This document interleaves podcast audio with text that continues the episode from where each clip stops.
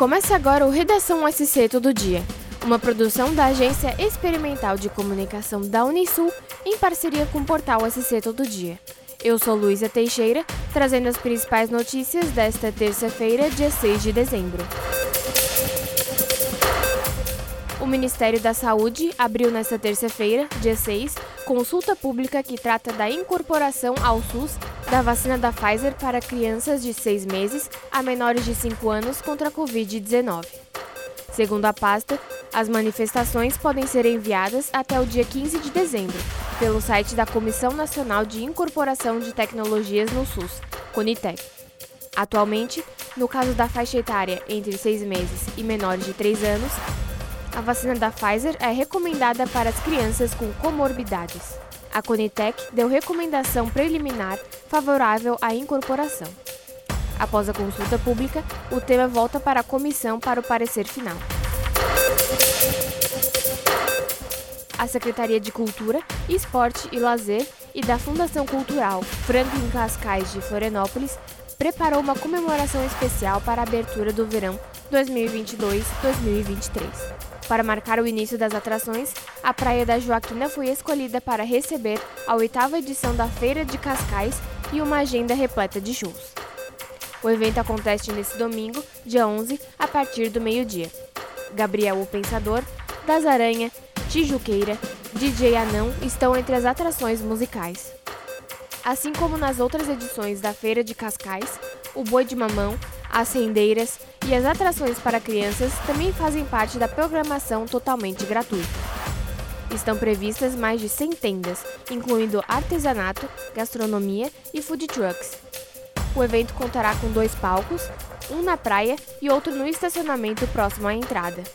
Neste dia, as pessoas podem utilizar o transporte coletivo com passagens gratuitas e frota extra de ônibus para Joaquina.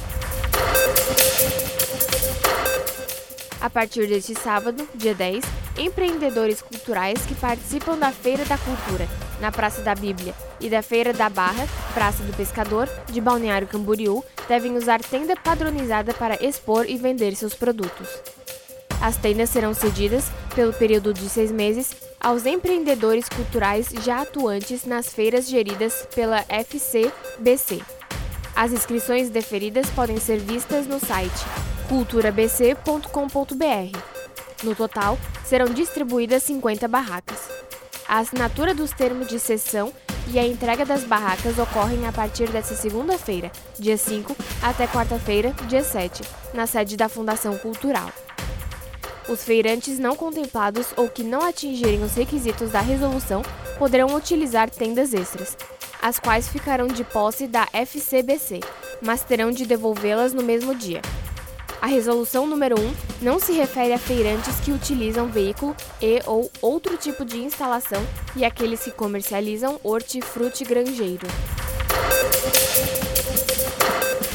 A Secretaria de Agricultura Interior de Tubarão fará, nesta terça-feira, dia 6, a abertura de dois canais extravasores na rodovia Ageu Medeiros para escoar o alagamento na região dos Campos da Ira para o Rio Tubarão. Com isso, a rodovia estará interditada para o tráfego de veículos. Os dois canais serão abertos nos mesmos trechos da ação realizada na enchente do mês de maio. Esse procedimento só foi possível ser realizado agora porque o nível do rio Tubarão, na região da Madre, baixou o suficiente para que o escoamento ocorra com segurança. Não há previsão para ser finalizado, nem do fechamento dos dois canais provisórios e da consequente reabertura da estrada.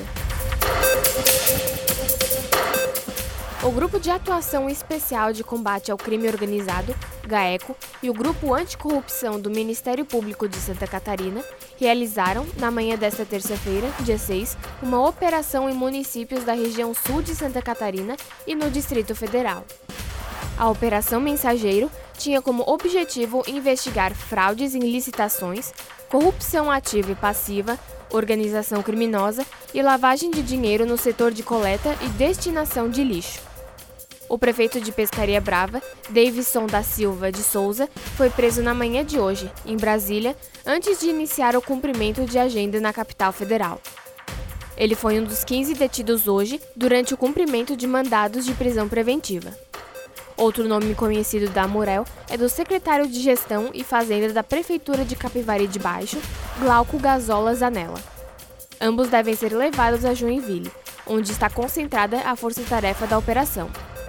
Além dos 15 mandatos de prisão, 108 de busca e apreensão também foram cumpridos, além do bloqueio de bens de 25 empresas e 11 pessoas físicas. Na Amorel, a Operação Mensageiro foi desencadeada em Braço do Norte, Capivari de Baixo, Imaruí, Imbituba, Laguna, Pescaria Brava e Tubarão. Dinheiro espécie foi apreendido, além de computadores, notebooks, celulares e documentos.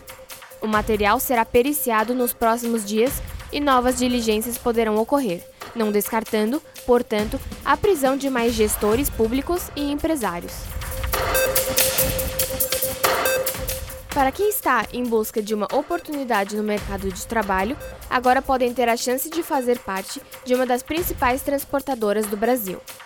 A Ouro Negro Transportes está com seis vagas abertas para os cargos de ajudante de carga, assistente de logística e almoxarife. Interessados em integrar a equipe podem encaminhar currículo para o e-mail recrutamento_cr@ouronegro.com ou pelo celular 48 988 06 3691. A Ouro Negro é uma transportadora com dezenas de unidades espalhadas pelo sul e sudeste do país. Com mais de 20 anos de existência, a empresa tem como missão oferecer soluções em transporte de carga por meio da conexão dos negócios, com sustentabilidade econômica, social e ambiental. Para mais notícias, acesse o portal SC Todo Dia. Até o próximo episódio.